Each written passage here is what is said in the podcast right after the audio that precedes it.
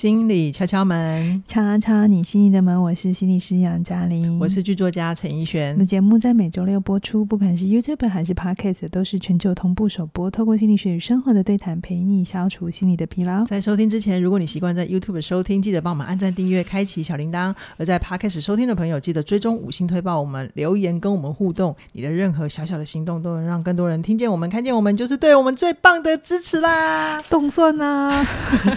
人选之人看太多。好，我们今天来聊有品质的爱哦。嗯，为什么会有这一题呢？哦，这个讲来就要公购啊。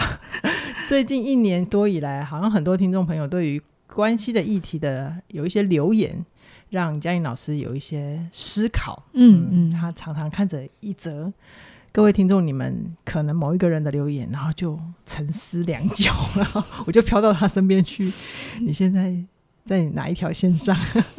好，然后所以我们就想说来做一题来回应一下杨老师对于关系议题的一些沉思。嗯、好，这些年因为我跟凯宇的呃婚姻结束，我们也没遮掩嘛，嗯、让大家知道，所以我们各自做了几集，比如说像我们做一个有声书评，然后介绍关系结束后成为更好的自己那一本书，就顺便的出场，对，出场不是出柜哈，嗯、出场，对，就是我们结束婚姻这样子，嗯。嗯然后这一本书评下面啊，啊，我先说这一本书主要是讲关系之后，关系结束后的重自我重建。然后主要是说，提出分离的人他比较容易有的情绪就是内疚感跟被抛弃的情绪。提出分离的人会有内疚感，但是被提出来的人会有被抛弃感。好，对，被抛弃的情绪。对对对。然后，然后就有一个听众就有说，听众就留言，我我念一下那个留言哦。嗯。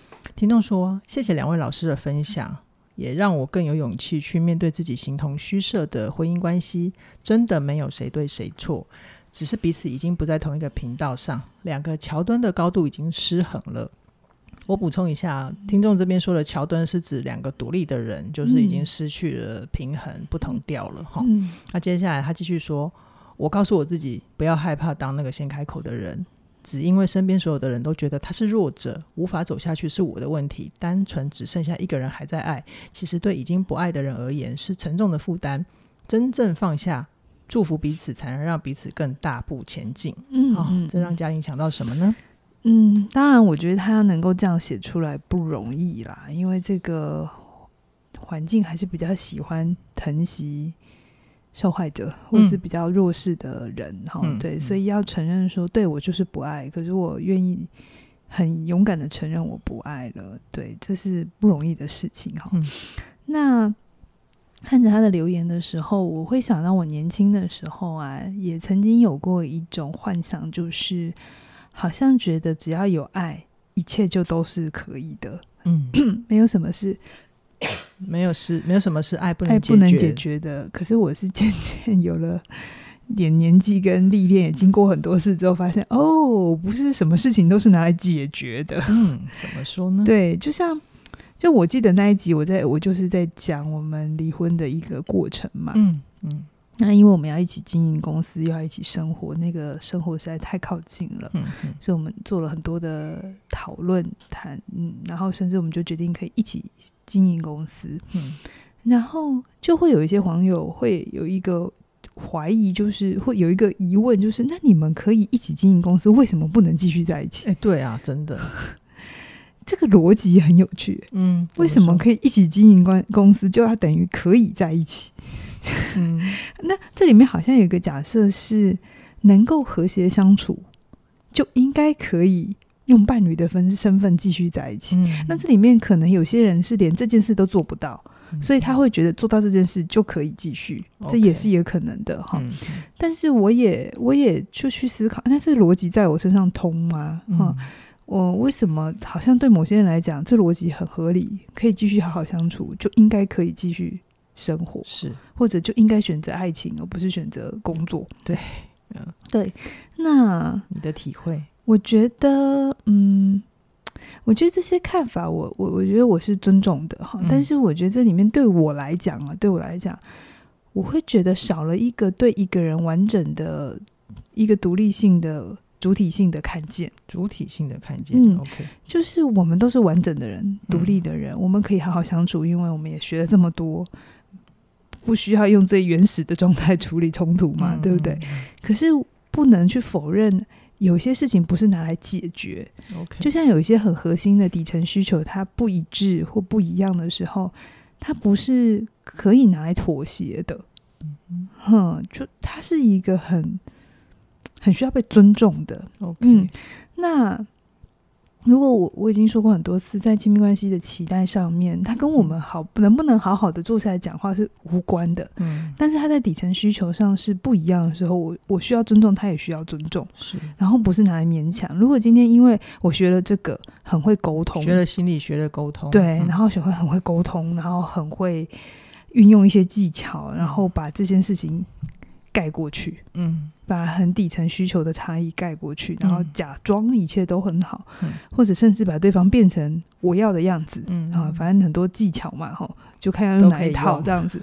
我觉得，我觉得这样很可惜，嗯，我觉得这样会很难去看见一个更完整的人、更独特的人，他他更大的空间长成他该也长的样子是什么？嗯嗯，嗯，对，这样的状态可能反而压抑了你们各自。对彼此的爱吧，我是这么想，但是有些人可能没有办法理解，嗯、这样为什么是压抑了爱，而不是看，因为他们感觉起来我们我们割舍了爱。嗯嗯嗯。但对，但其实这个继续说下去，我们会有更深的解析哦。再来第二则留言是来自于凯宇老师主讲的书评，叫做《跨过人生的坎，遇见真实的自己》。那凯宇老师讲了这本书《归零遇见真实》，他主要是提到关于他生命里面的 mind gap。就是在两个阶段之间，他怎么觉察自己在经历离婚之后的失落？嗯、特别是鼓励男性的听众朋友在呃生活中创造一些，帮自己创造一些新的空间。那那一集点阅率也很好，因为像邱老师就哭哭了嘛，对，然后大家就很努力的要哦拍拍他这样子。真的，邱老师哭哭，好多人都想抱抱。好，后来这个书评的下面就有一则留言，嘉玲老师很有感哈，我来念一下。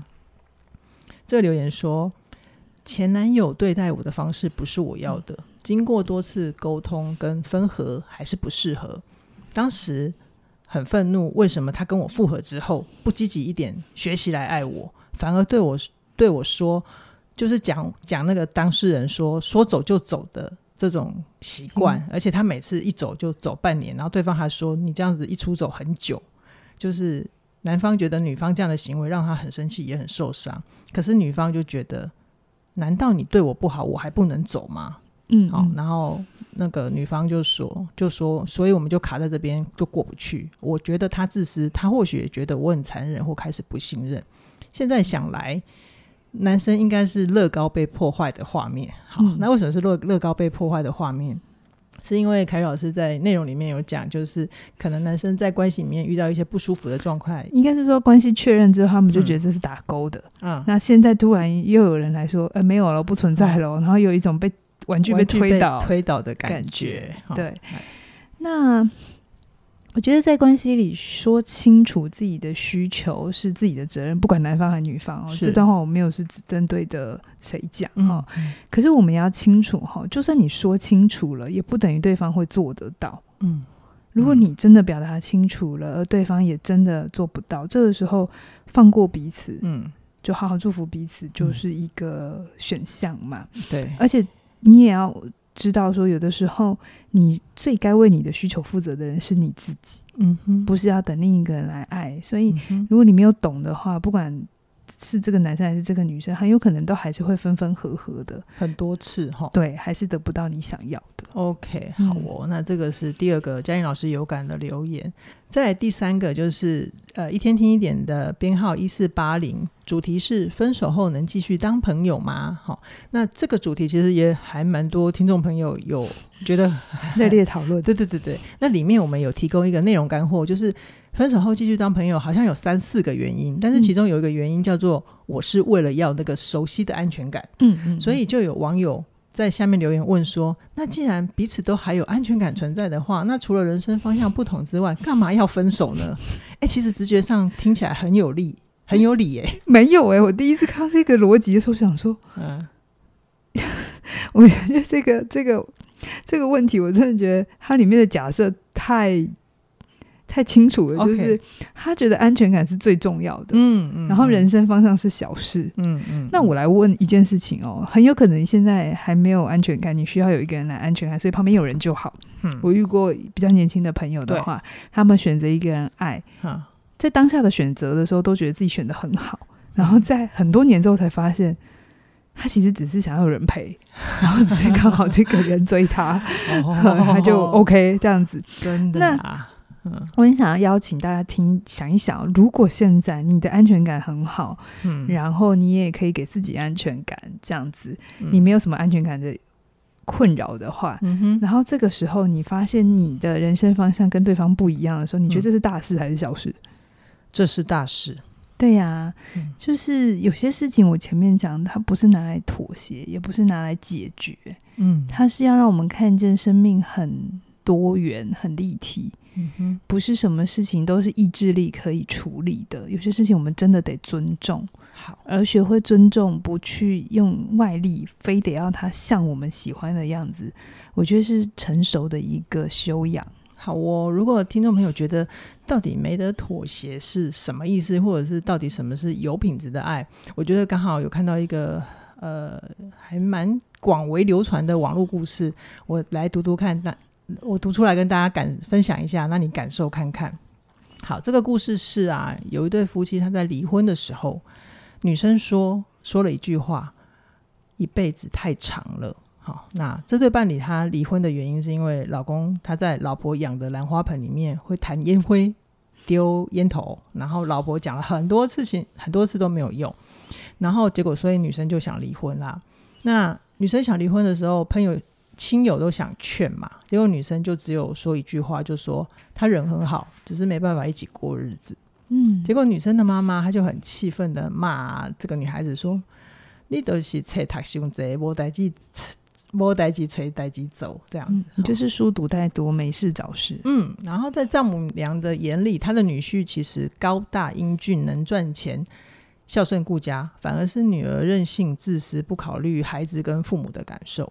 然后有些亲友也都很都听不懂女生说什么，老公什么不爱洗澡啊，衣服袜子乱丢啊，吃饭狼吞虎咽，然后没空陪她，记不住她的生日纪念日，这有什么问题？就会觉得，哎，男人不都这样吗？哈。后来这个女生她跟第二任老公结婚，对方个子不高，相貌平平，但是她整个人看起来干净清爽。他会为老婆的花花草草换上漂亮的花盆，也会给老婆买新的桌布，配上新的盘子碗筷。他会拉着老婆的手一起去江边散步，看夕阳，看日出，然后去湿地公园拍摄花鸟。然后他会告诉老婆每一种植物的名字跟故事，也会还蛮有情趣的带回一些什么落叶啊，然后插在花盆里面。然后这个老婆她其实喜欢研究食谱，每一次推出新的菜色的时候，就是她在家里面做新菜给老公吃啊，老公就会哦，还蛮有仪式感的，先漱好口啊，摆好碗筷，然后而且还穿得很整齐哦，就坐在餐桌前面期待老婆的新手艺。然后吃完之后，他还会模仿美食家点评老婆的菜怎样好吃，然后让老婆很开心，啊边吃边笑。而且啊，她这第二任老公还是一个过节狂，就是他生活的时候会有有什么假日，他都会觉得要有一个仪式，会觉得岁月比较有层次感。然后有一次老婆住院的时候，他在老婆的床头放了一束百合，然后旁边有一个盘子切了一些水果，一小块一小块的，等老婆想吃的时候再吃。然后这个第二任老公就一坐在一旁静静的看着书陪她。后来亲友来探望这个女孩子，这个老婆才才懂了她当年说的一辈子太长是什么意思。这个意思就是这个女生她不想再将就的跟第一任过下去。然后这篇文章最后的注解就是：假如一个人跟另一个人在一起只是为了生活，就只是形式上的搭伙过日子，而生活中有节日、有惊喜、有感动、有浪漫，生活也才有了滋味。嗯嗯，嘉老师。这个故事的女生，当然有人说这故事就是编的嘛，嗯嗯，但是我觉得这样的议题在现在的夫妻里头蛮常见的。嗯，我之前看有机会，我在做另一集节目跟大家分享，现在人在婚姻里头要的，呃，对伴侣的要求或者是条件，可能跟你以为的不太一样哦。嗯，现在的人在经营一段感情或在做很多选择的时候，已经不再那么的现实考量，比较多，更多是自我的感受上的满足。嗯、对，那对这个女生来讲，她很清楚，她要的适合自己的东西，是她更渴望一种生活里的仪式感，嗯、或是生活里的一种用心的感觉。是。那我知道，对有一些人来讲，伴侣不洗澡啊，袜子乱扔啊，然后吃饭很没有，就是很不文雅。嗯，不是什么问题。是哈。不是因为这个男生这样子很不好，然后我们花很多力气，就是只是要调整这些细节。我觉得是很多人在听关系故事会觉的想法，好，就啊，那我是不是改掉了，你就会好好爱我？嗯，嗯，其实不是这样，而是他在说这是两种完全不同的对生命的看法。嗯，如果。假设哈，以我们东方人都喜欢劝和不劝离嘛哈。假设这个故事里的女生，她跟第一任老公在一起的时候，她硬是要走下去的话，她的那我说需求不是拿来妥协的嘛哈。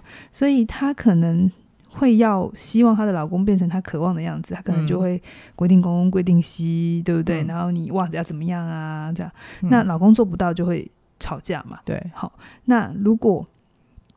老婆还是一直要求，一直要求的话，他就会变成一个一直在念，然后一个一直在解释，或者是找理由。抗拒，然后两个都辛苦。嗯、好，那就算她老公为了爱真的都改了，好，这时候如果她老公也有一些要求，比如说，那你要每个礼拜跟我回婆家吃饭，嗯嗯，你要每个礼拜让我都要跟朋友打牌，嗯，好，那这女生有没有打自内心的 OK？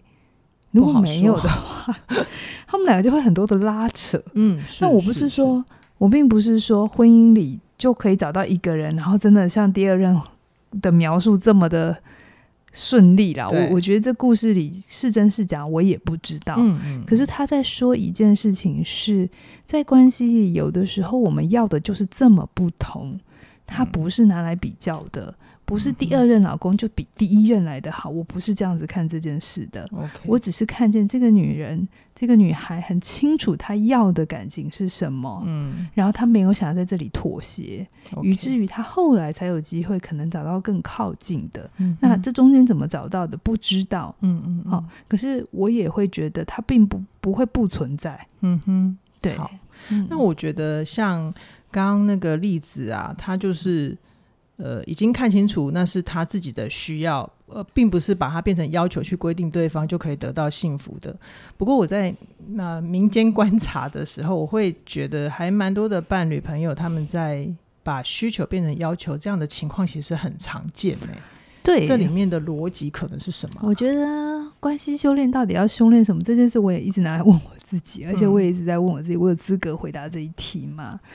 因为其实我常常在很多人的留言里，我看见了蛮多人是把占有欲或者依附，嗯，或者一种控制当做是爱，嗯哼，就是里面他的爱的假设里面有一个东西，就是如果你爱我，你应该就可以做到什么，嗯，好像那个那个爱变成一个很大的帽子，嗯哼，或是一个要求，可是这个时候，这还是爱吗？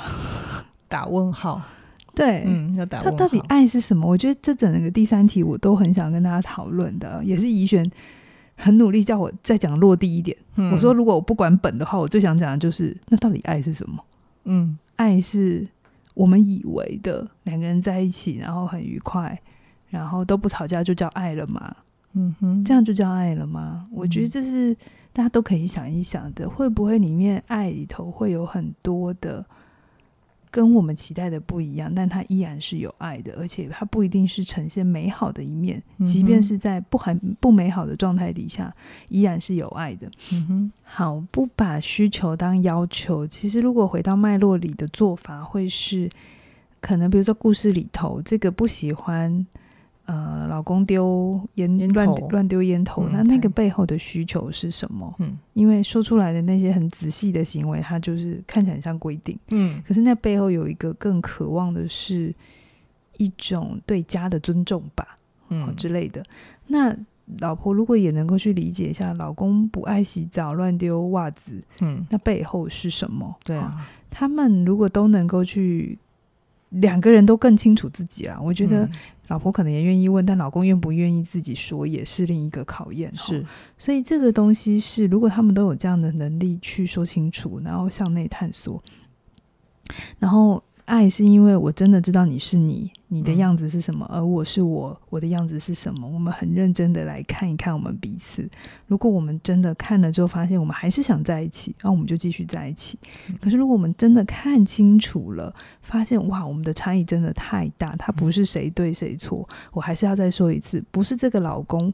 没有很干净，他就是错的。对，不是的，可能对某一些人来讲，这并根本就不是个事。没错，只是他配上这个老婆就是不行。对对对对对，对，所以他不需，他们可以不要在这个关系底下，嗯，非得要在一起啊。嗯嗯嗯，嗯，对，所以我我其实还是想要邀请大家去想，爱是什么？爱一定是绑在一起，嗯、然后好像一定要符合某一种样子吗？嗯，就像，就像。我我想亲子之间也是最容易有爱的地方，就对吧？也有一些关系上的差异性哈。对，嗯、那孩子，我我看过很多父母亲，他们也会觉得很贴心嘛，就是 他们很很好不容易把小孩拉拔大，然后给了他最好的东西，嗯、然后可能孩子可能到大了大学了，好，他就说：“哎、欸，爸妈，我要出去外面念书。”那爸妈就说：“不用啊，你的成绩很好，你可以读家附近。”我说：“我不要，我就是要出去。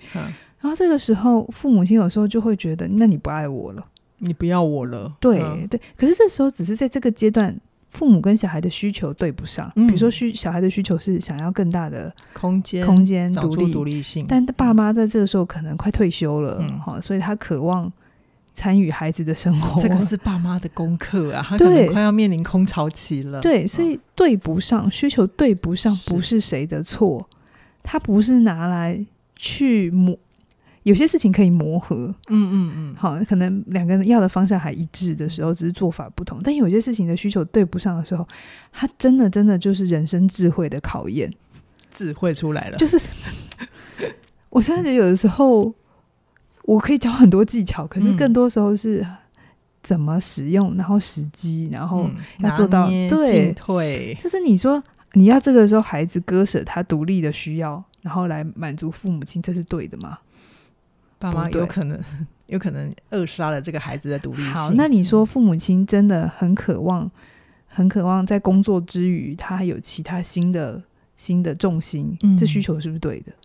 对，也是啊、哦。只是不能是彼此给彼此。对，就是这个这个工作不是孩子来做的了。对，可能爸妈要知道，哇，你给不起给给我，那我得去找别人要，嗯、或者是我去找别人攻击我。嗯嗯嗯，去满足这块需求。嗯，而孩子知道明，很清楚知道。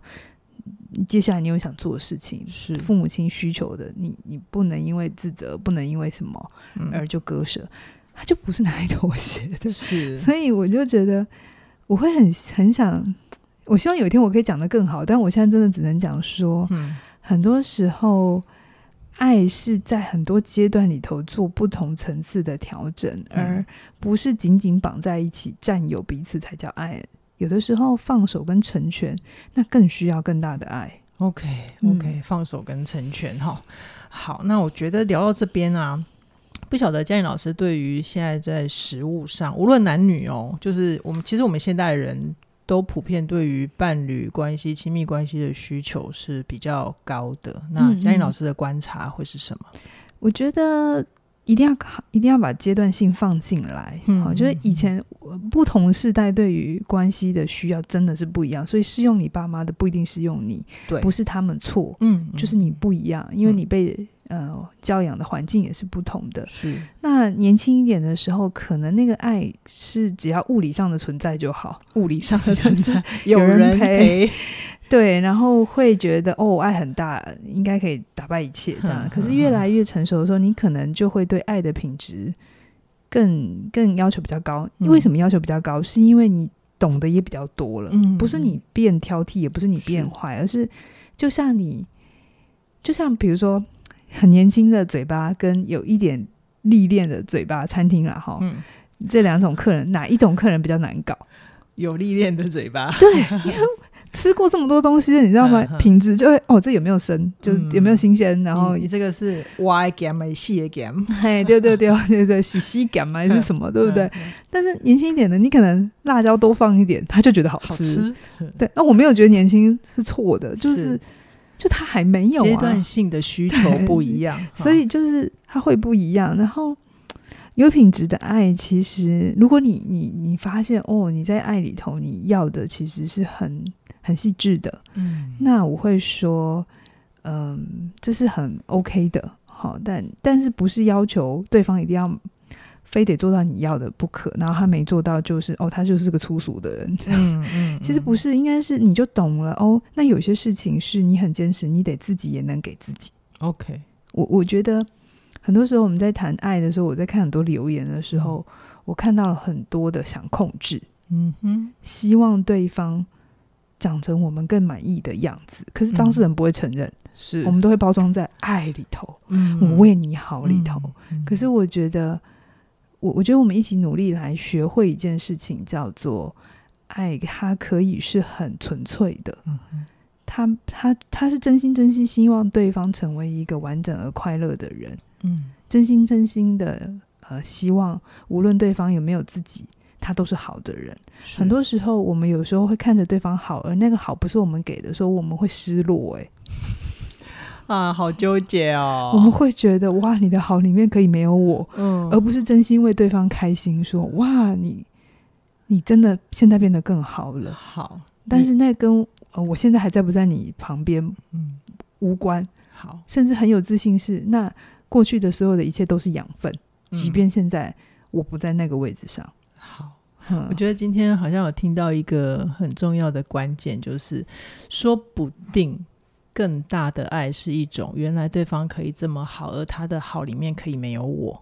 嗯，哦，嗯，然后我觉得这会让我想到，我们可以总结今天这一集，就是有一个心理学家叫斯滕伯格，他说。当初我们进入关系啊，是因为对方彼此符合我们的需要。后来我们离开关系，只是因为我们再也无法满足彼此的需要。这里面没有恨哦，对啊，也没有谁对谁错，也还蛮平静的。嗯、哦，我觉得蛮好的。嗯、所以其实关系是双向的。嗯、好，今天先跟大家聊到这边，期待下星期空中再会，拜拜。拜拜。